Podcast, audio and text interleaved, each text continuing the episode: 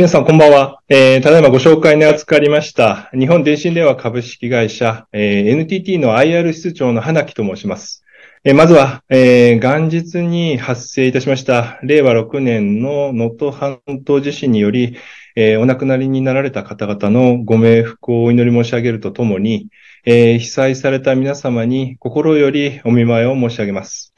また、あの、弊社グループの通信設備も被災したことにより、えー、皆様にはご不便をおかけしていることと、申し、あ、お、おか、あ、ご不便をおかけしていることと思います。えー、それにつきましてもですね、えー、この場をお借りしまして、お詫びを申し上げたいと思っております。あの、現状、人の立ち入ることができる場所の応急復旧というのは、えー、行われたのでございますが、まあ、なお、全面的な復旧には、えー、時間を要するという見通しでございます。あ引き続き、えー、グループ一体となって、えー、復旧に努めてまいりたいと思います。それでは、あの、会社説明会を開催したいと思います。えー、本日はご対応の中、また遅い時間まで、私どもの会社説明会にご参加いただきましてありがとうございます。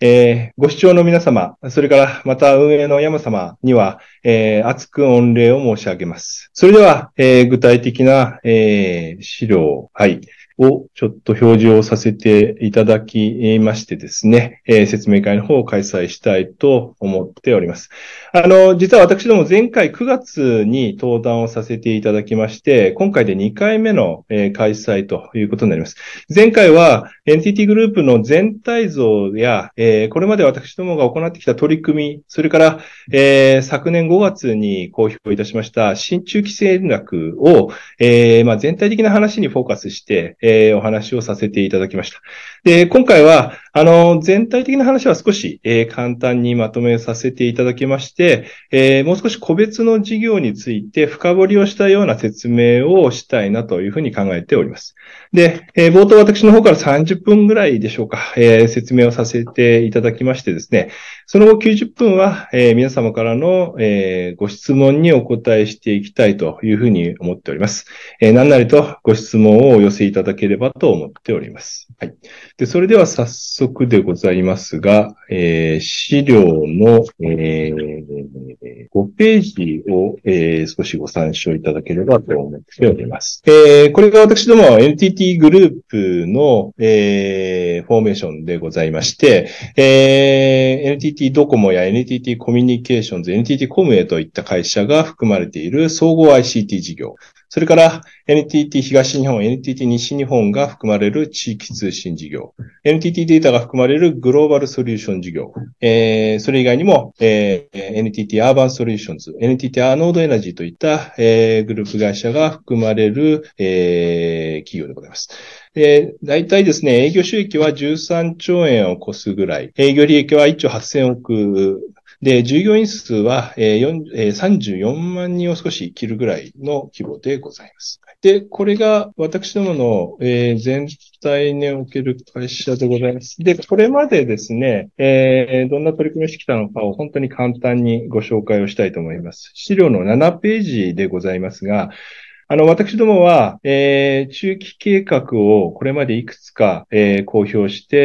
えー、実施をしてきたところでございます。で、その最重要の目標として、えー、EPS、えー、一株あたりの当期純利益の成長というのを、えー、目標に掲げてまいりました。で、この EPS 成長を表しているのがこのグラフの青い、えー、ところなんですが、この青い EPS が、えー、毎年こう成長する、続けることによってですね、えー、このオレンジ色の折れ線グラフ、あ棒グラフが、あ、えー、折れ線グラフですね。折れ線グラフが、えー、株価の推移でございますが、株価も、えー、合わせて、えー、上昇しているところが見て取れるかと思います。こうした新中期の取り組みによって、まあ、NTT 株のパフォーマンスというのは、まあ、大体10年間ぐらい、えー、10年前から比べるとですね、約200%ぐらいのプラスを達成をしております。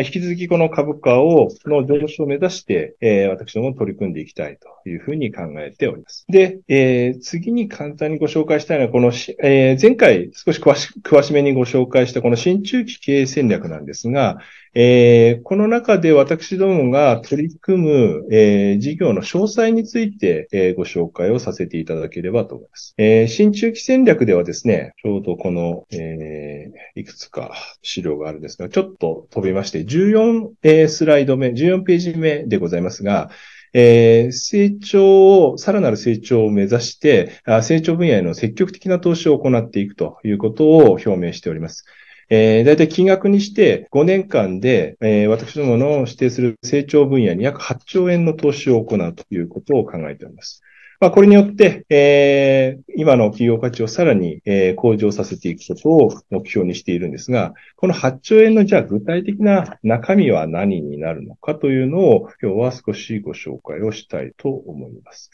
あの、資料すいません。あの、えー、どんどん送ってしまって、ま、まね、恐縮なんですが、あの、えー、資料の17ページでございますね。まず一つ目の取り組みでございます。えー、タイトルのところに、えー、データドリブンによる新たな価値創造というふうに、えー、記載をしております。えー、私どもはですね、えー、主に法人のお客様を対象にして、法人のお客様のデジタル化を支えるような、えー、サービスの提供を行っていきたいと思っております。で、えー、そこにはですね、AI であるとかロボット、えー、私どもの、えー、固有の技術である ION といった、こういった技術を、えー、使いながらですね、えー、様々なビジネスのデジタル化を支えていくということを、えー、取り組んでいきたいと思っております。これは国内、国外の、えー、法人向けの、えー、ビジネスをさらに拡大するというものでございまして、えー、この分野は大体5年間で約3兆円以上の投資を行っていこうと考えています。じゃあその法人向けのビジネスっていうのは一体何なのか。で、これあの、デジタル化と一言に言いましては非常に幅広いので、えー、今私どもが、えー、海外のお客様から受注している、えー、まあ、事例を少しご紹介させていただきたいと思います。えー、これまず一つ目の事例でございますが、えー、グローバルの自動車会社様から、えー、受注をしている、えー、ものでございまして、これあの、えー、左側に少し写真が出ておりまして、お分かりいただけるかなと思うんですが、これあの、えー、人がいない、えー、自動的に、えー、車を生産していく、えー、ものでございまして、えー、これによってですね、まあ、自動のスマートファクトリーの実現を、えーまあ、支えていると。ということになります。こちらのサービスを提供したのは、えー、私どものグループ会社である NTT データグループ、それから NTT リミテッドという、えー、グループ会社が担当しております。サービスの中身はですね、あの、まずお客様の課題を、えー、お聞きして、まあ、どういったサービスが、えー、そのお客様に、えー、の向上に寄与するのかということを、まあ、コンサルティングしたりであるとか、えー、お客様の工場の、まあ、各種のデータを分析をしたり、まあ、実際にその、えー、ライベート 5G のネットワークというのを、え、作ることによってですね、まあ、自動的な生産を可能にするような体制を、え、実際に作り上げたりこういったことを、え、受注しているというものでございます。それから次のスライドですね。これは右側に写真を記載をしております。えー、これはですね、あの、まあ、えー、大きな倉庫の中で、えー、フォークリフトが荷物を運んでいる写真でございます。えー、これはですね、あのー、これも同じように無人の、えー、フォークリフトが、えー、あらかじめ、えー、求められた、えー、倉庫の内の、えー、ものをですね、えー、自動的に運ぶと、こういったような、えー、サービスを提供しております。これも同じように NTT データグループ、それから NTT リミテッドグループというのが、えー、サービスの、まあ、コンサルティングから、えー、実際の、えー、設備の構築までを提供しているというものでございます。で、こうした法人のお客様のデジタル化に加えて、えー、まあ、諸外国のですね、えー、公共セクターですね。えー、これはあの、アメリカのラスベガスの事例なんでございますが、アメリカのラスベガスの、えー、まあ、カメラであるとかを、えー、事前にですね、あの、えー、設置をして、それを、えー、その映像をですね、あの、まあ、遠隔で分析をしたりとか、えー、今後の事故、事件、事故の、まあ、予想を立てて、えー、あらかじめそこで、あの、警備を強化するであるとか、そういったソリューションを提供できるようなシステムを、えー、まあ、提供したりしております。えっと、まあ、こういったサービスも、えー、この一つのデジタル化というカテゴリーの一つかとは思っておりまして、まあ、こういうのを、えー、国内外のお客様に提供する。こういったビジネスを今後、えー、展開していこうと思います。あの、先ほど従業員数が NTT グループ34万人を切るぐらいと申し上げていたんですが、実はもうすでに、えー、その半分ぐらいは、えー、海外のグループ会社の、えー、海外の従業員ということになっておりまして、えー、海外外の売上高も、えー、2割を超える、えー、規模まで、えー、伸びてきております。で、この先も、えー、こういった、えー、国内だけにとどまらないグローバルで、えー、事業を展開していきたいと思っています。で、今ご紹介した、えー、デジタル化の、えー、に加えてですね、グローバルビジネスの中で一つ、あの、非常に有望なサービスも私ども提供しております。それがこちらのスライド約、えー、21ページ目でございます。こちらは同じくデータドリブンによる新たな価値創造の中で、データセンターの拡張、高度化、こういったことに対して、えー、5年間で約1.5兆円以上の、投資を行っていくというものでございます。データセンター、すでに皆様ご存知のことかと思いますが、えー、非常に大きな建物の中に、えー、お客様のサーバーを格納して、それをネットワークで結ぶことによって、まあ、様々な、えー、最近では AI とかの、え、処理、それから、え、皆様のクラウドのえデータをお預かりしたりする。まあそういったことをする、え、まあ大きな発行の、をデータセンターと呼んでおるんですが、まあこれを、えー、どんどん拡張させていきたいというものでございます。あの、ここにも、えー、記載の通り、えー、アメリカ大陸、それからイミア、ヨーロッパですね。それからインディア、あの、インド地域、エイパック、日本を含む、えー、アジア地域、えー、世界中のあの幅広いエリアで、えー、このグロあのデータセンター事業を展開していこうというふうに考えております。で、あの、23ページ目でございますが、実はすでに、あの、えー、データセンターの市場におきましてはですね、NTT グループというのは約あ第3位の事業者に、えー、なっております。引き続き、えー、この3位の規模を、えー、どんどん拡張していくことによってですね、えー、幅広い、えー、法人のお客様からデータをお預かりするというビジネスを拡張させていきたいと思っています。これあのデータセンタービジネス、次のスライド24スライドでございますが、非常に、えー、将来性がある、え、需要が旺盛な、え、事業領域でございます。えー、グローバルでは大体ですね、年平均の成長率が13.5%ぐらいあるというふうに言われております。で、加えて、えー、最近登場いたしました生成 AI というものがございますが、えー、皆様のご存知のサービスで言うと、チャット GPT とかになるんでしょうか。まあ、この生成 AI というのは非常にまあ、便利な、えー、ツールなんでございますが、実はこれあの、非常に多くのですね、えー、データを消費するという特性や、えー、非常に多くの電力を消費するサービスでございます。で、これの登場によってですね、えー、これまでクラウドの、えー、データをお預かりするというデータセンタービジネスにですね、この生成 AI を格納するという、えー、仕事が、えー、増えております。で、これによってこの生成 AI がさらに伸びていくというふうに考えておりまして、えー、今13.5%ぐらいの年平均の成長率があるデータセンタービジネスを、さらに平均で2割ぐらい、えー、成長を加速させるだろうというふうに、えー、市場の関係者からは見られております。えー、私どもとしては、えー、このさらに拡大するデータセンタービジネスの需要をですね、まあ、しっかり私どもも獲得して、えー、ビジネスを拡大させていきたいと思いますっています。えー、大体私どものお客様の半分ぐらいはですね、えー、GAFAM と言われるハイパースケーラーという、えー、ビジネスの行っている皆様の、えー、専用のデータセンターになっています。で、残りの半分は、えー、様々なサービスを提供する法人のお客様のデータをお預かりして、えー、いるという形になっております。この生成 AI は、えー、実は、えー、あの、まあ、えー、ハイパスケーラーの皆様も、えー、提供していきますし、えー、そうじゃない法人の皆様も、まあ、小型の生成 AI というのを盛んに、えー、サービスを今作っているところでございます。で、これらのサービスを、えー、格納するデータセンターが必ず必要になりますので、こういった需要が伸びた場合は、私どもが十分にお役に立てるんだろうというふうに考えております。先ほど申し上げた通り、今後5年間で、まあ、1.5兆円ぐらいの投資を行っていくというものでございます。で、今ちょっと生成 AI の話が出ましたので、えー、今度はちょっと、えー、生成 AI の中でも私どもの生成 AI についてご紹介をしたいと思います。えー、昨年の10月にですね、え、私どもがサービスを、えー、公表したものでございまして、NTT 版 LLM の鼓というものが、この私どもが提供する、えー、生成 AI でございます。この私どもの鼓というサービスの、えー、特色は、ここに記載の4つのポイントでございまして、えー、日本語と英語に対応して、えー、日本語の、えー、まあ、えー、正答率というのは、えー、世界でもトップクラスでございます。また、えー、もともと、えー、小型な、えー、小型で汎用性の高いものを目指しておりますので、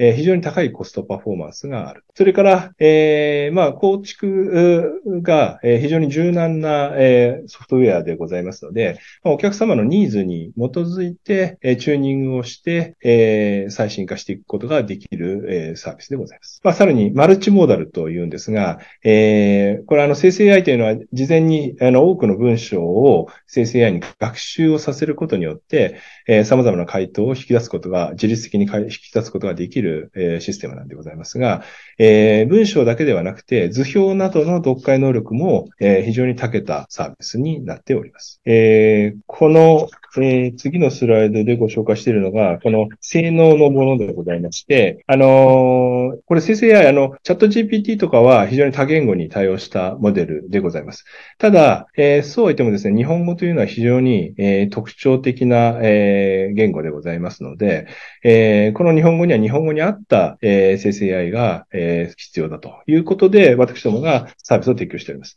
ですので、この、あの、AI の研究、それから日本語の研究を長年続けている私どもの生成 AI は、えー、グローバルの、えー、まあ、えー、ハイパースケーラー等が提供している、えー、LLM よりも、え、高い性能を誇るあ、日本語の分野においては高い性能を誇ることができるというものでございます。で、それからですね、あの、先ほどそのデータセンターのところでも少しご紹介したんですが、あの、生成 AI というのはですね、あの、事前にこう、えー、常に学習を続けていくために、非常にその、えー、サーバー等の処理能力を、えー、食ってしまうというところがございます。ただ、私どもは日本語や英語に特化した性能にしていること、それから、えー、特定のお客様の特定のサービスに、えー、まあ、カスタマイズするということを目的としておりますので、まあ、基本的な規模が、えー、小さいことになります。それによって、えー、GPT、チャット GPT とかに比べますと、大体、えー、AI のカスタマイズの分野では、この GPU を、まあ、大体25分の1ほどの、えー、効率性で運用ができるだろうというふうに考えておりますし、利用する面においても約20分の1程度の、えー、GPU で、えー、使うことができるというふうに考えております。まあ、GPU というのは、まあ、要はサーバーの、まあ、容量のイメージだというふうにお考えください。これが、あの、えー、まあ、一言で言うとと。言うと、まあ、あの、一般のお客様が、えー、個人のお客様が使う LLM、生成 AI というのは、あの、おそらく何でも知っている巨大なものでないと、多分皆様が、えー、ご不満なところなんだろうというふうには考えております。ただ、私どもの生成 AI は、えー、どちらかというと個人のお客様がお使いになられるというよりは、法人のお客様が、えー、まあ、例えば、えー、社内のヘルプデスクをこの絵に変えるであるとか、社内のコールセンター事業を、えー、こういったものに置き換えるとか、そういった、えー、ある種限定的な要素に、用途に、えー、することによって、えー、非常に専門性の高いんですが、えー、効率的で小さな LLM を、えー、実現するというのが私どもの目標になっております。ですので、あの、私どもが、えー、法人のお客様向けに、えー、デジタル化の手助けをしていきたいと言っているんですが、まあそういった中でもですね、このサービスが非常に有効なものになっていくんだろうなというふうに考えています。これ10月に公表いたしまして、えー、商用開始はこの3月を予定しておりますが、えー、非常にすでに、えー、多くの引き合いを頂戴しております。で、この生成 AI という、まあ将来有望な新しい技術におきましては、あの、鼓のような私どもがサービスの提供者として、えー、お客様に使っていただくことに加えてですね、す、えー、で、に提供開始されている、えー、チャット GPT であるとか、えー、他の、えー、ハイパースケーラーのお客様が提供する、この生成 AI についてはですね、そういったデータの処理やデータ自体をですね、お預かりするという意味で、まあ、インフラ面で、えー、そういったサービスを支える事業者として存在するということになります。ですので、この大型の、えー、生成 AI、LLM、え、小型の生成 AI、LLM、いずれにしても私どものビジネスの拡大に資する、サービスになっていくだろうというふうに考えております。では続きましてですね、えー、今度はですね、ちょっと飛ばしますが、えー、33スライド目でございます。えー、同じ、え、データドリブンによる新たな価値創造でも、今度は法人ではなくて、個人のお客様向けのビジネスではどういうものをやっていくのかというご紹介をしたいと思います。えー、この分野では、ちなみに5年間で、えー、約1兆円以上の、えー、投資を行っていこうというふうに考えております。このパーソナルビジネス、えー、主なプレイヤーは私どものグループの NTT ドコモが、えーえー、まあ、対応することになってまいります。えー、ドコモはですね、えー、非常に、えー、多くの、えーまあ、ユーザーを、えー、抱えております。まあ、この、えー、お客様基盤、このユーザー基盤をですね、えー、単にその通信という形でサービスを提供するだけではなくて、次のスライドで、あの、皆様のお近くのところに、え、でもご利用いただいたことがあるかもしれません。れません。あの、D 払いであるとか、D カード、D ポイントといった、えー、いや、金融決済領域でも、この、えー、ドコモのお客様が、えー、このドコモグループのサービスを使っていただいているということになります。現状ではですね、現状では2022年度で約11兆円ぐらいの、えー、決済取扱高に上ってくるということになりまして、まあ、非常に大きな、えー、実はドコモグループの経済圏というのが、えー、存在をしております。だから、この、えー、このドコモの、えー、顧客基盤を活用した、えー、サービスの経済圏を、さらに拡大するためにですね、えー、今年度、えー、まあ、いくつかの会社を M&A を行っております。まず一つ目は、この、えー、マーケティングソリューションという、え、領域でございます。え、お客様の、え、まあ、え、購買行動であるとかもを、え、まあ、デジタルマーケティングを行うことによって、これは、え、どちらかというと、え、法人のお客様の、え、広告や宣伝、プロモーションといったものに、え、展開することができるようなコンサルティングをやっていく。これが、ええー、マーケティングソリューションというものでございますが、まあ、それに非常に長けた会社であるインテージホールディングを、えー、ドコモグループに、えー、招き入れたというものでございます。また、えー、もう一つ、えー、ドコモグループが持っていなかった、えー、まあ、証券会社の機能でございますね。えー、金融の中でも証券といった機能について、えー、機能を大幅に拡充するために、えー、マネックス証券、これを、えー、資本提携によってグループの中に招き入れております。まあ、これによって、まあ、NTT ドコモグループが、えー、行うサービスが通信から金融決済領域、それから将来的にはヘルスケアとかいった、まあ、様々な領域にも、えー、拡大をさせていこうというふうに考えています。えー、これによって、えー、NTT ドコモグループのさらなる企業価値の向上に努めていきたいというふうに考えております。はい。で、続きましてですね、少しまたページが飛びます。えー、同じ中期戦略の中で、えー、少し毛並みが違う事業を行っております。えー、これ循環型社会の実現というものでございまして、え、このエネルギー事業、え、エネルギー事業の中でも再生可能エネルギーの、え、事業領域に、え、5年間で約1兆円の、え、投資を行っていくというものでございます。実はあの、NTT グループというのは、これ次のスライドで少し、えー、右の方にグラフが書いてあるんですが、あの、NTT グループをはじめとした電気通信事業を営む事業者というのは、まあ、非常に多くの、えー、電力を消費することになります。で、これが通常電力ですと、まあ、かなりの温室効果ガスというのを排出してしまうことになります。で、これを私どもは2040年までに、えー、カーボンニュートラル、まあ、温室効果ガスの排出量を、えー、まあ、えー、減らすということを目標としているところでございます。で、この中期計画の中ではですね、私ども NTT グループの、えー、カーボンニュートラルだけではなくてですね、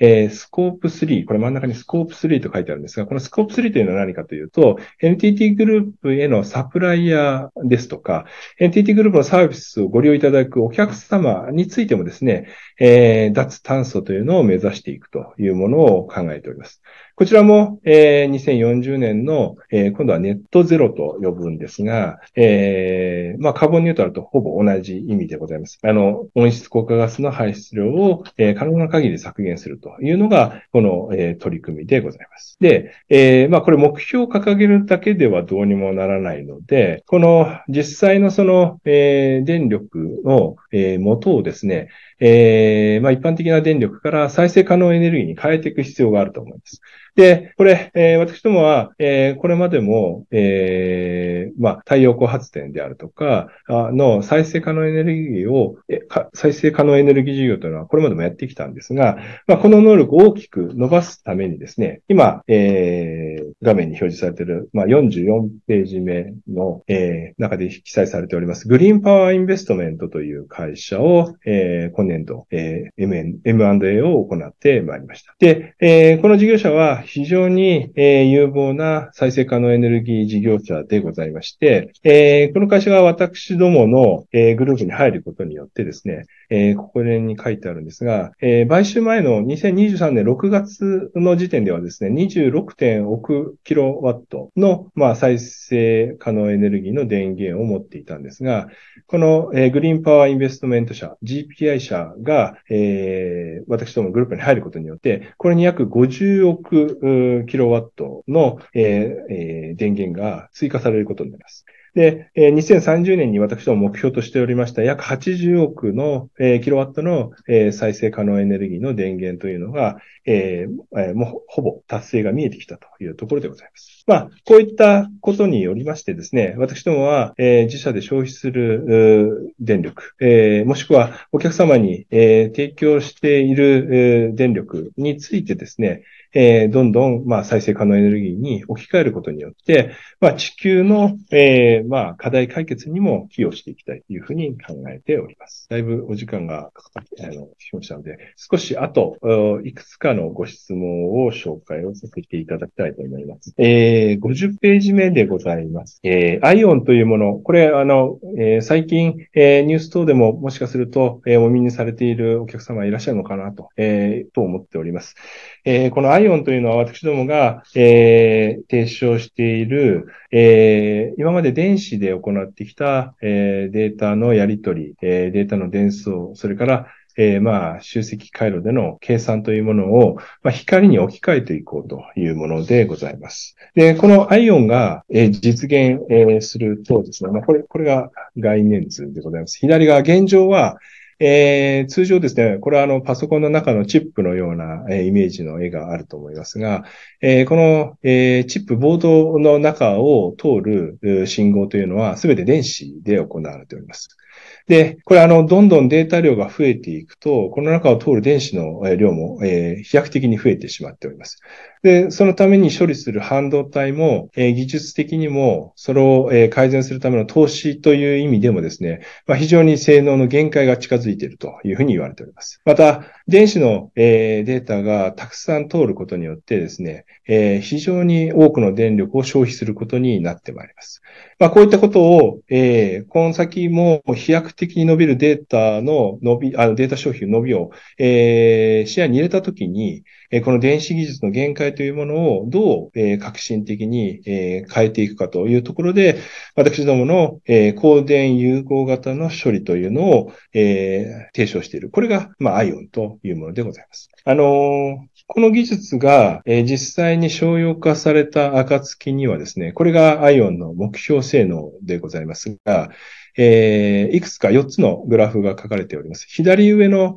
えー、APN 部分と書いてある電力効率なんですが、これはいわゆるネットワークの部分の電力の効率は、えー、これまでの100倍になると。また、えー、データセンターに格納されている、えー、PC、サーバーの部分の、えー、電力効率も同じく100倍にまで効率化されるというふうに考えております。また、データの容量という意味でも125倍まで、えー、なるというふうに考えておりますし、えー、データの、えー、スピードですね、伝統電差のスピードも、え、低遅延化が図られて、え、今の200分の1まで、え、遅延が抑えられるというふうに、え、考えているところでございます。これ実はすでに、えー、グローバルで、えー、サービスの、えー、実証実験が始まっております。アメリカやイギリスのデータセンターを結ぶネットワークのところに、この IO の技術を使っております。まあ、これによってデータの伝送を、まあ、非常に効率的な形で、えーえー、実現するということを、えー、将来に実現していきたいというふうに思っております。まあ、これはですね、えー、もう少し先、えー、まあそうですね、2030年から先ぐらいに、えー、さらに大きなステップに進んでいくというふうに考えておりまして、まあそれまでしっかり私どもの企業業績を広げて、このアイオンを、えー、世界の皆様に使っていただくときにはですね、まあしっかりとした、えー、企業価値、えー、実力を持った企業になってですね、えー、提供をしていきたいというのが私どもの戦略となっております。はい。で、もうちょっとお時間もあれでございますので、あの、ぜひ、あの、この資料のところは後ほどご説、あの、ご質問いただければと思いますが、最後に重要な、えー、情報で、えー、少し出しますが、えー、株主還元のとこだけご紹介をさせてください。え、株主還元。まずは1株あたりの配当額でございます。え、今年度の配当の年間配当の予定は、え、5円、年間5円というものでございます。えー、これすでに13期連続の増配を実施しておりまして、えー、今後もですね、私、この、私どもはこの増配をしていきたいと、継続的な増配を続けていきたいというふうに考えております。で、この5円という水準感は、えー、まあ、増配を一番最初に始めた2000、えー、これは2003年度ぐらいでしょうか、に比べると、まあ、約10倍の規模まで成長しているということになります。それから、えー、株主還元という意味ではもう一つ、自己株式の取得というものでございます。あの、冒頭のあたりの説明で、私どもは EPS の成長させることによって株価を上昇させてきたというふうにご説明を申し上げたかと思います。その EPS を成長させるための一つの重要なファクターが、この自己株式取得というものでございます。我々2022年度までにすでに5.3兆円の自己株式取得を実施しております。えー、2023年度についてもですね、えー、2000億の自己株式を、えー、取得中でございます。まあ、この自己株式取得につきましても、えー、EPS の成長、資本効率の向上といった面でも、えー、株主の皆様への還元という意味でも、えー、機動的に今後も実施していきたいというふうに考えております。私どもは、えー、中期戦略で、えー、グローバルベースで様々なビジネスの展開を拡大させて企業価値を向上させることの方に加えてですね、株主の皆様への還元についてもしっかり取り組んでいきたいというふうに考えておりますので、えー、引き続きご期待をいただければと思っております。すいません。少し長くなってしまいましたが、私からの質問は以上と、あ、ご説明は以上とさせていただきます。それでは、あの、皆様からのご質問にお答えをしていきたいと思いますので、えー、よろしくお願いいたします。はい